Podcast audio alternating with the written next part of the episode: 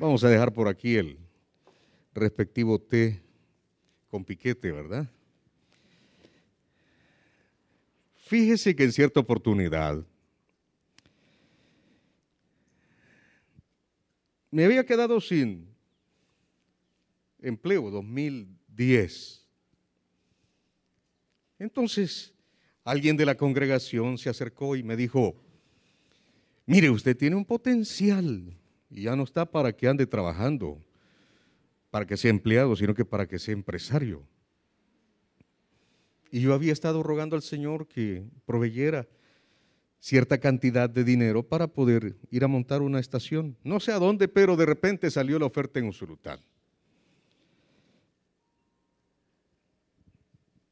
Le voy a ahorrar todo ese tiempo en el cual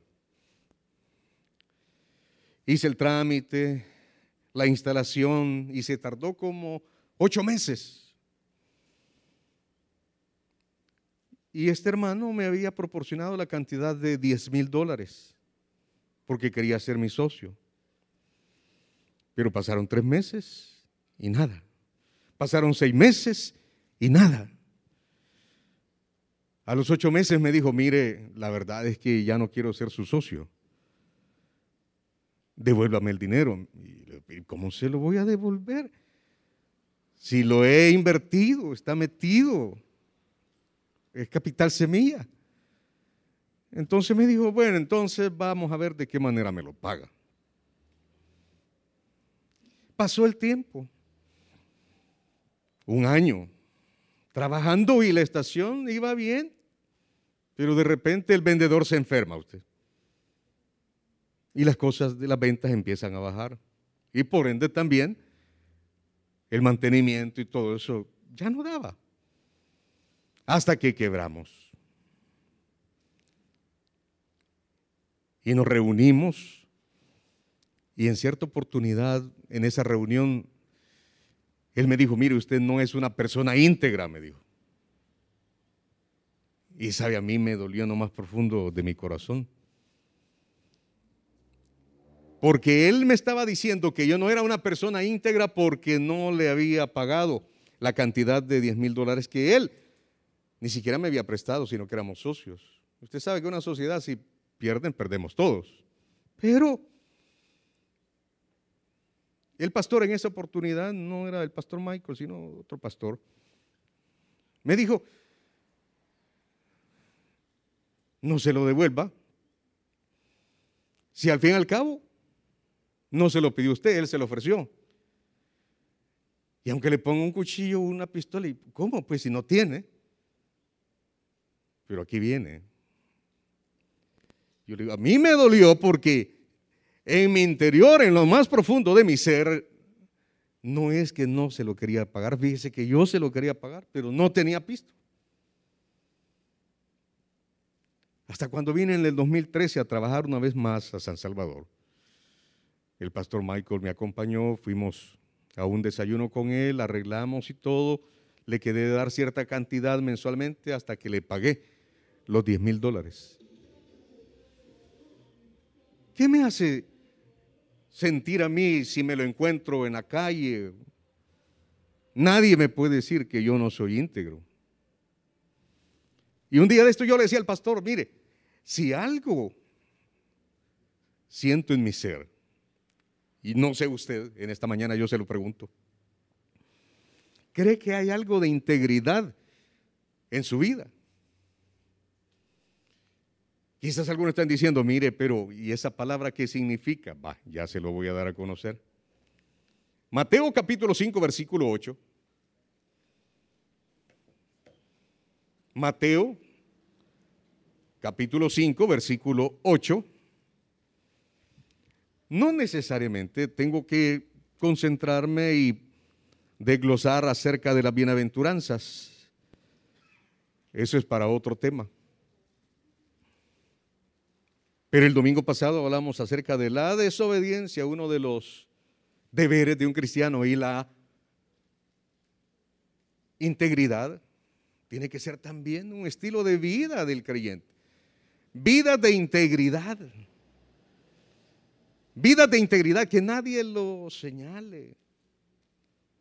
Que nadie le apunte con el dedo. Ya lo tiene. Dice, bienaventurados los de limpio corazón. ¿Por qué? Porque ellos verán a Dios. Repetimos, bienaventurados los de limpio corazón, porque ellos verán a Dios. Señor, gracias por la palabra que nos das en esta mañana. Te suplico, Señor, que nos des la sabiduría para entenderla y un corazón dispuesto para atesorarla y una vida para ponerla en práctica. En el nombre de tu Hijo amado Jesús. Amén y amén. De hecho, ayer, todavía dando algunos pincelazos, le preguntaba al Señor y le decía, Padre, ¿en qué te he fallado las últimas horas? ¿En qué te he fallado los últimos días? ¿En qué te he fallado los últimos meses? Y inmediatamente una lista empezó a salir. Y le decía, Señor, perdóname. Perdóname porque te he ofendido con mi conducta. Mi carácter no es el que debería de tener y el que tú estás forjando. Me he tardado años, quizás toda una vida. Y no sé cuánto más. Pero de un tiempo para acá yo le digo al Señor, ya no quiero de ser desobediente. Porque la desobediencia, decíamos, trae como consecuencia tristeza. La obediencia trae como consecuencia felicidad. Y por eso el escritor dice, bienaventurado, ser feliz, un gozo de ser bendecido. Y el carácter es más importante que otra cosa en la vida, hermano. En la actualidad hay una crisis de integridad en todas las áreas, en todas las facetas de la vida. Mire usted, en los gobiernos, en los ministerios, en la asamblea, en la corte, gobiernos pasados, gobiernos presentes y los gobiernos futuros también, hermano, porque ya vamos a llegar a esa parte, porque engañoso es el corazón y perverso.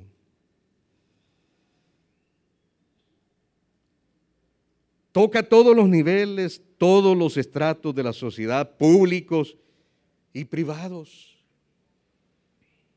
Yo quiero que veamos tres cosas en esta mañana el origen de la integridad.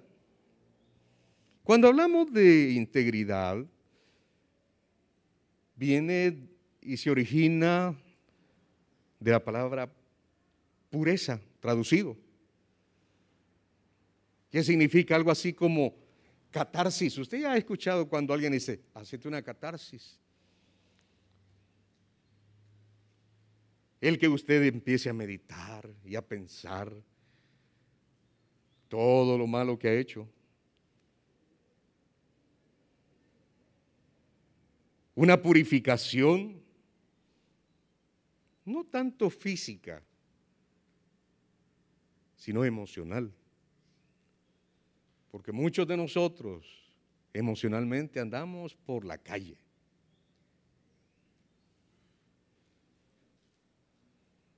Emocionalmente andamos arruinados. Pero todo por qué? Porque nuestro corazón está enfermo. Y no estoy hablando del corazón físico. Algunos sí tienen problemas con el corazón, tienen taquicardia. Algunos ya les hicieron cambios de válvulas, ya tuvieron un infarto, dos infartos. Conozco a alguien que tiene tres infartos. Imagínense, ahí anda caminando por misericordia del Señor. Pero todavía abriga odio, rencor en ese pedacito de corazón, imagínense. ¿Cómo puede ser posible? No puede ser posible.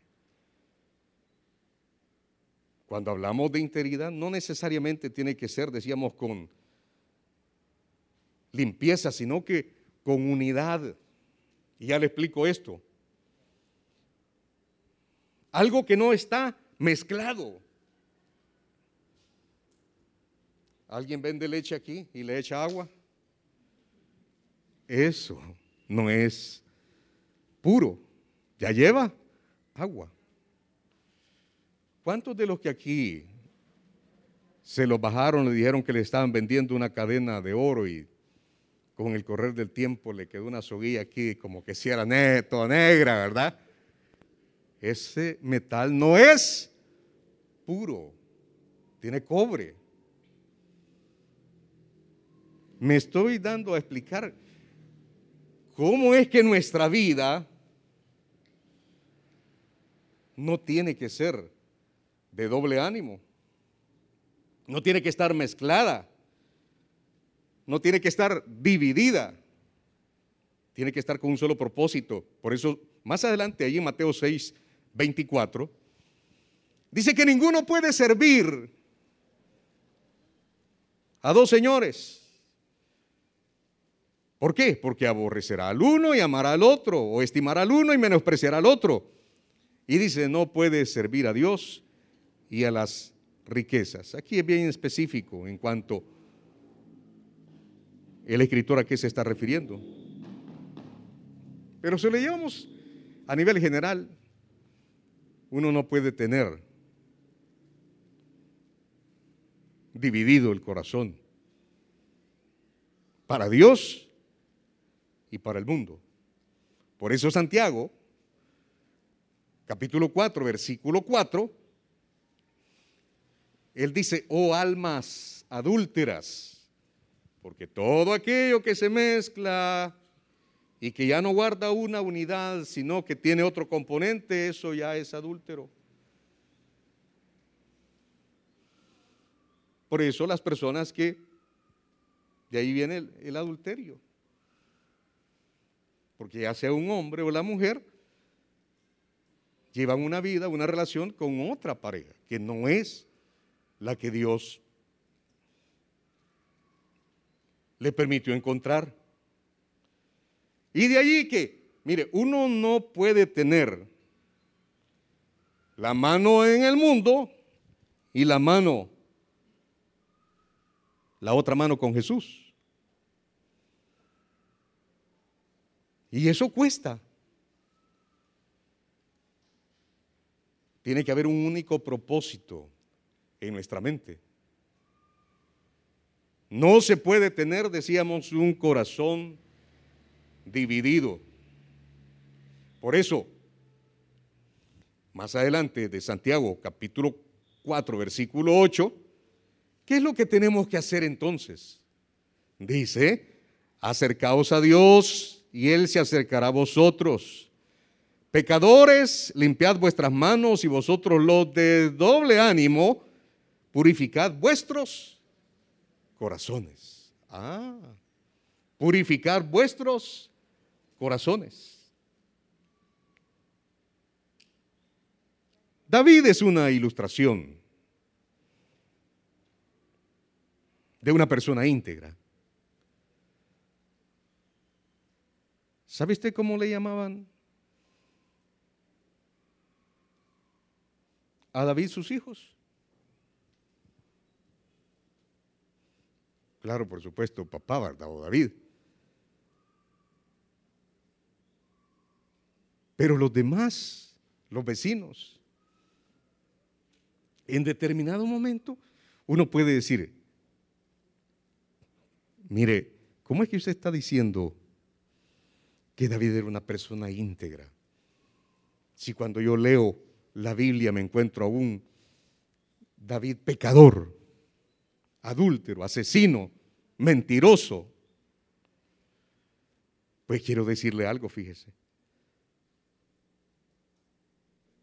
Hechos capítulo 13, versículo 22, dice que es un varón conforme al corazón de Dios. Mire qué interesante. Y entonces eso es lo que nosotros nos lleva a motivarnos en esta mañana. Y yo le motivo también para que no le preste atención a lo que el enemigo en determinado momento quizás le susurra al oído. Cada uno de nosotros debe de saber qué relación tiene con Dios. En el caso de David, es un hombre de integridad. ¿Es usted una persona íntegra? Salmo 25, 21 dice, la integridad y la rectitud me preserven porque en ti espero. En otro versículo me recuerdo y dice, guárdame conforme a mi integridad. Porque soy una persona íntegra, dice David. Yo le pregunto en esta mañana, ¿usted pudiese decir que es una persona íntegra? ¿Es usted una persona íntegra? Si decíamos que David era una persona pecadora, pero ¿sabe cuál era la diferencia de David?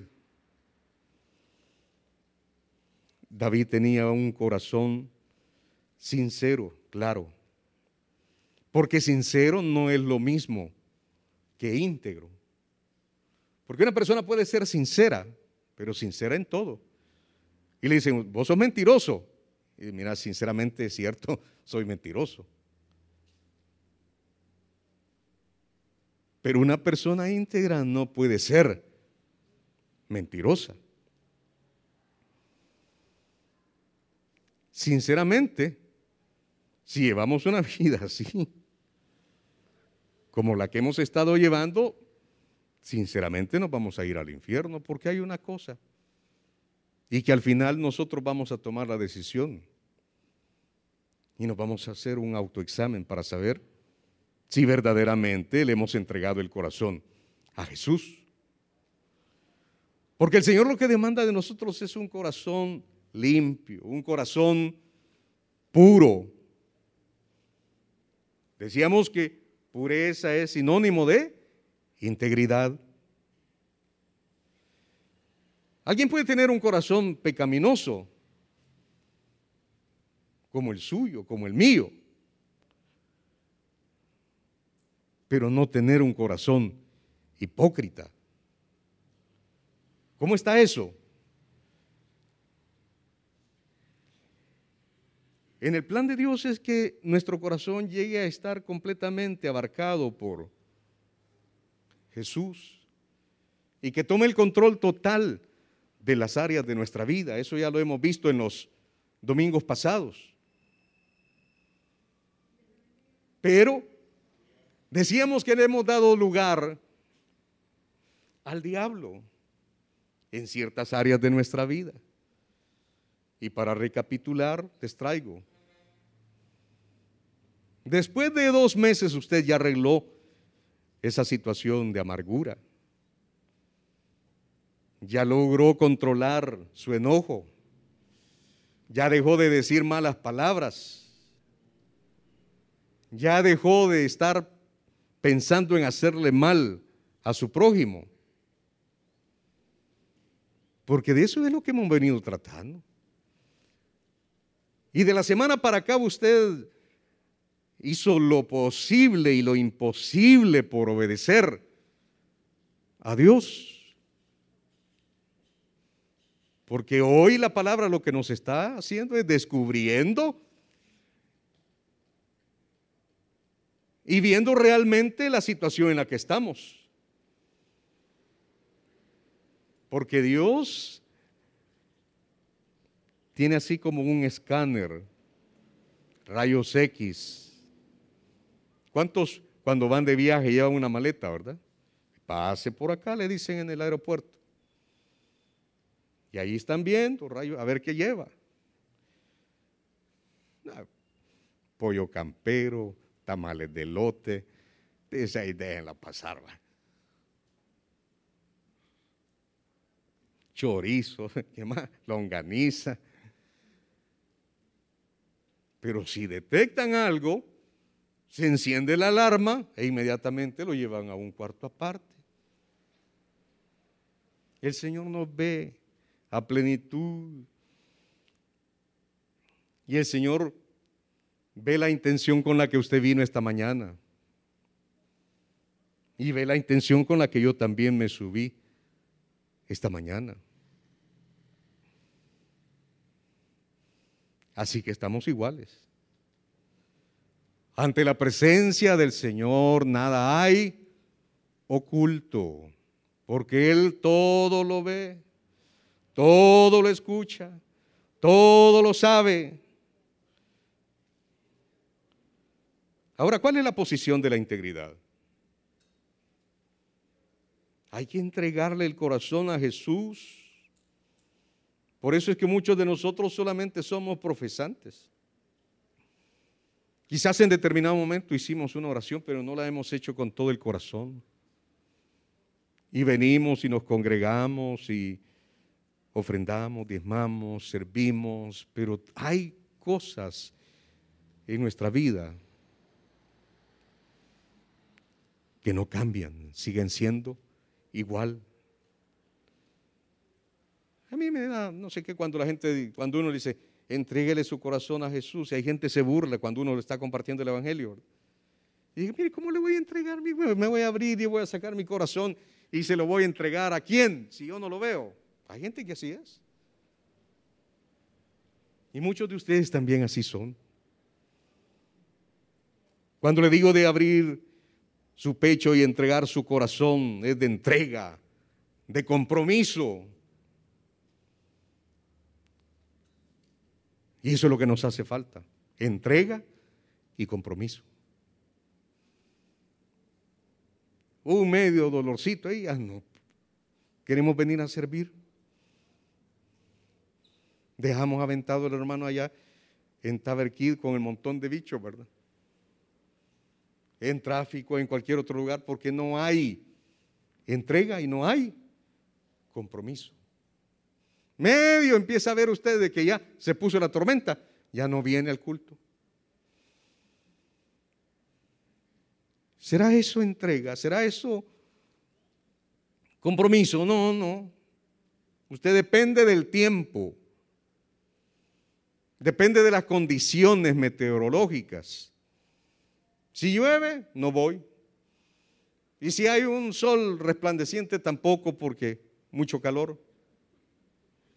Entonces ni lo uno ni lo otro. ¿Por qué es que Dios se fija en nuestro corazón? Porque el corazón, y no estoy hablando de esto físico, porque los científicos han encontrado también de que aún en el estómago, en una parte del estómago, Tenemos neuronas, fíjese. Pero la verdad es que usted cuando estaba enamorado y le decía a la bicha o usted a su bicho, usted nunca le dijo te amo con todo mi estómago, ¿verdad? te amo con todo mi hígado, mi amor.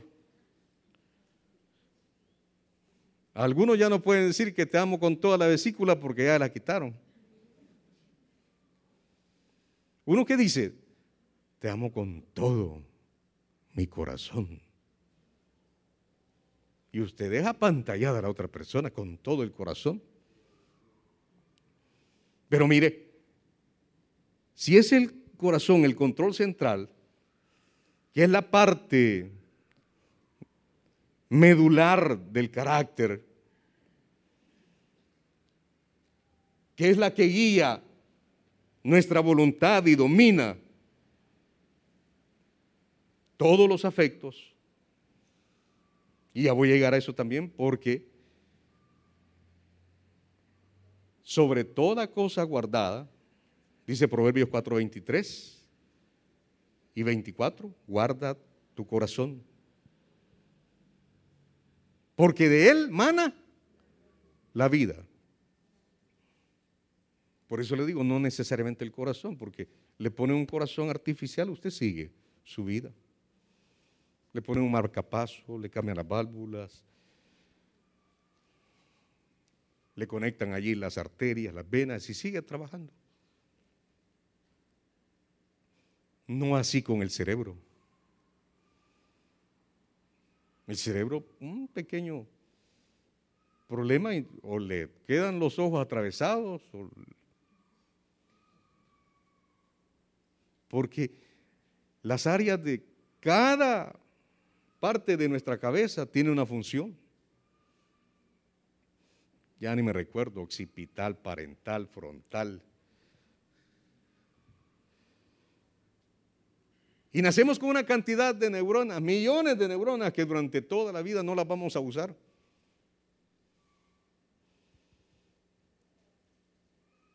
Solo la gente con un coeficiente inteligente, científico, dicen que logran un porcentaje. Nosotros solamente, no me recuerdo cuánto, pero el 20, imagínense. Pero estamos hablando del corazón, del centro de nuestras emociones. Y ahí es donde debemos de tener cuidado, hermanos. Porque Jeremías, capítulo 17, versículo 9, al versículo 10, nos da a entender que nuestro corazón es engañoso y perverso. Engañoso y perverso. Y aun cuando somos cristianos, pues sí.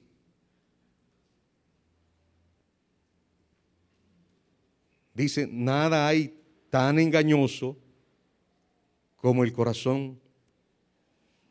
No tiene remedio. ¿Quién puede comprenderlo? Oiga, dice, yo el Señor sondeo el corazón y examino los pensamientos para darle a cada uno según sus acciones y según el fruto de sus obras.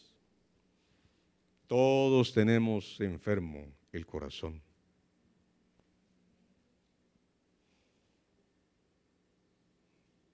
De hecho, nacemos enfermos del corazón y me refiero espiritualmente.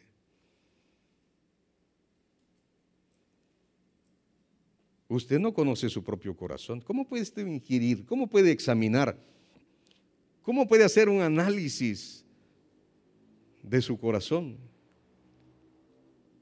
Y si usted lo hace, como llaman los expertos en la materia, una introspección le llaman, que usted vea su interior y que a conciencia vea ¿Qué es lo que desde su niñez, desde lo que recuerda? Si la maltrataron, si le pegaron, si hubo abuso, cuando fue joven, lo abandonaron, sus papás no le dieron cariño, también lo golpeaban, le pegaban, las condiciones, el ambiente en el que usted vivía, Usted, decía, le decía a los compañeros que tenía televisor, que tenía esto, que tenía lo otro, pero en la verdad usted iba donde su vecino a ver televisión.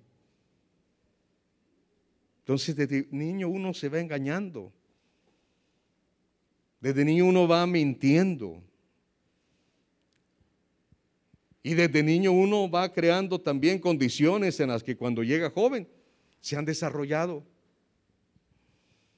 Entonces usted ve niños allí en las comunidades que son sicarios.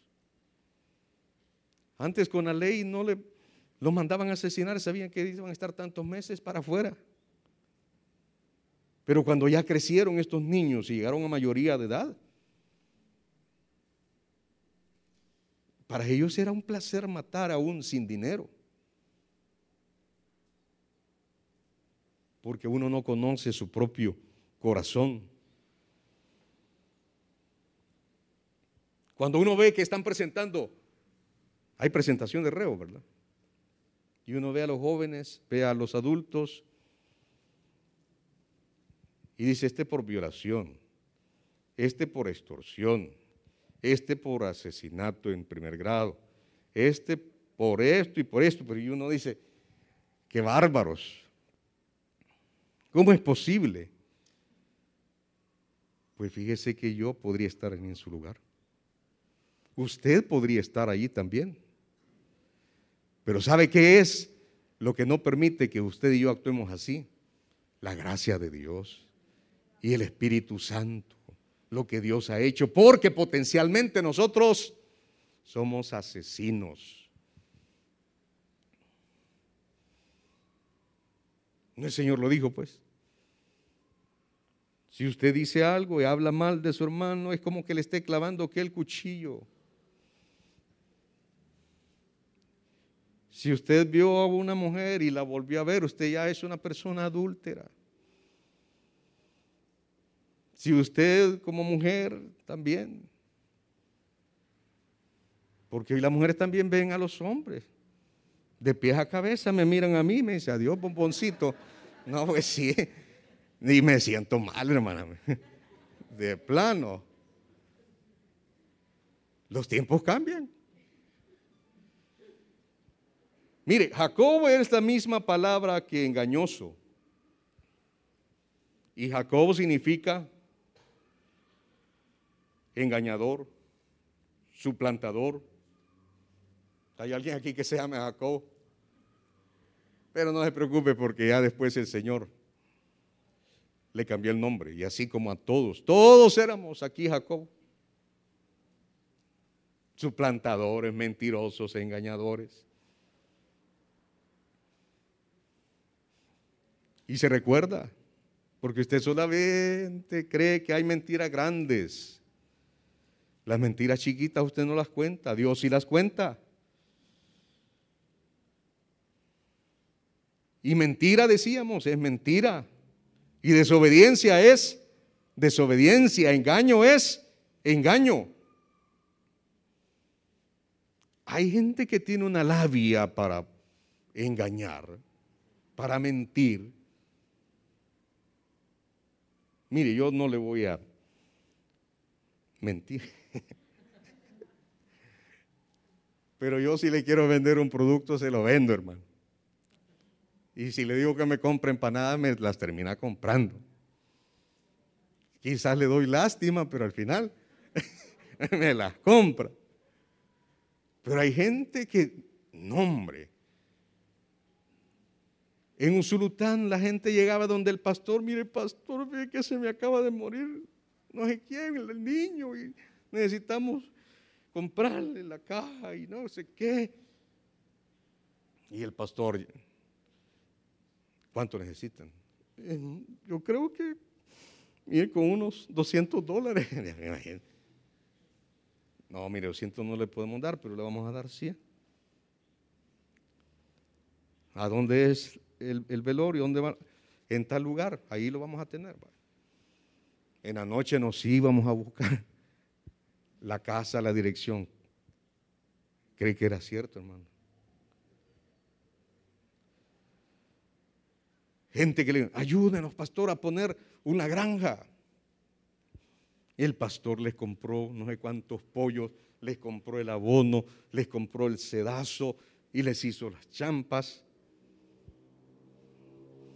Después llegaban, pastor, se terminó la comida para los pollos. Denle pues. Ya después, cuando ya estaban los pollos de engorde listos para vender, los iban a vender. Y el pastor, mire, y los pollos ya los vendimos. ¿Y qué pasó? Ah, que ya no tenemos pisto. Denos otra vez. Desde entonces el pastor tomó otra medida. Porque uno no tiene que guiarse por los sentimientos, hermano. Oiga bien. Que le diga, mira, servime de fiador porque me están embargando. Y te voy a dar cierta cantidad, 200 dólares te voy a dar.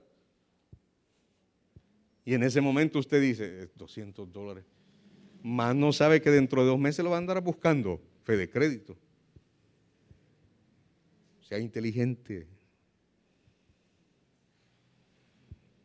Yo digo, quizás el único que puedo servirle de fiador es a un hermano, a mi hermano en carne, pues yo sé que si me deja es mi hermano, pero aún así, si cada uno lleva sus propios problemas, sus necesidades, Y viene otro y en cuestión de minutos lo duerme y le firmame aquí y usted firma.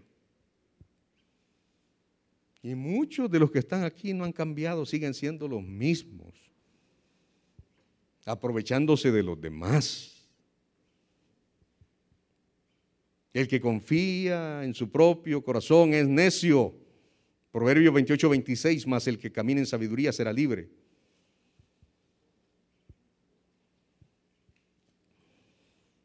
Y ya terminamos, ya son las 8.20. Hay una promesa de la integridad. ¿Qué dice Mateo 5.8? Regresamos. Bienaventurados los de limpio corazón, porque ellos verán a Dios. ¿Quiénes verán a Dios? Los de limpio corazón. Personas íntegras. Aquí no se trata de que usted cante. Yo quiero verte, pero con un corazón y contemplar tu majestad. ¿Y cómo? Y el resplandor de tu gloria. Ya por aquí le aparece a una lágrima, ¿verdad? Derrama tu amor y poder. Cuando cantamos Santo, Santo. Y ya se le corre el rímel, ¿verdad? Santo, Santo, Santo pero por dentro.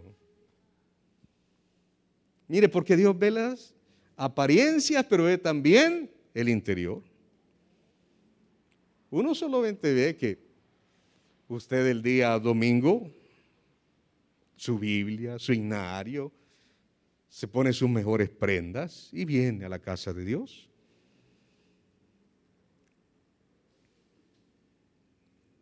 Pero ¿qué tal? ¿Se vino hoy enojado con un hijo?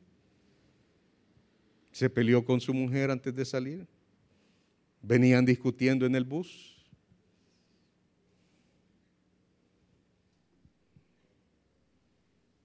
Va a llegar a su casa y no le van a tener almuerzo hasta que pida perdón. Mire, la gente está ciega con referencia no solo a sus pecados, sino con referencia a Dios. quieren ver ustedes a Dios. Y uno inmediatamente cuando uno dice quiero verte, uno se imagina al Cristo crucificado, ¿verdad? Es que esa imagen es la que usted tiene que quitarse. Usted se imagina a Jesús con una túnica y con los brazos extendidos de esa manera. No, mire, lo vamos a ver espiritualmente. Por eso dice, aunque mis ojos no te puedan ver, te puedo sentir, sé que estás aquí. Entonces, cuando usted logra ver a Dios, aunque sea un poquito, usted disfruta la vida. Usted es una persona feliz. Usted es una persona alegre. Nada ni nadie le quita el gozo. Le digan lo que le digan, usted permanece tranquilo, guarda la paz, guarda la mansedumbre, no dice malas palabras, no se enoja. Menos guarda amarguras, porque usted es un hijo de Dios y tiene un corazón íntegro. Terminamos Ezequiel 36, 26, 27. ¿Tiene usted un corazón íntegro? ¿Tiene usted un corazón íntegro? Le pregunto.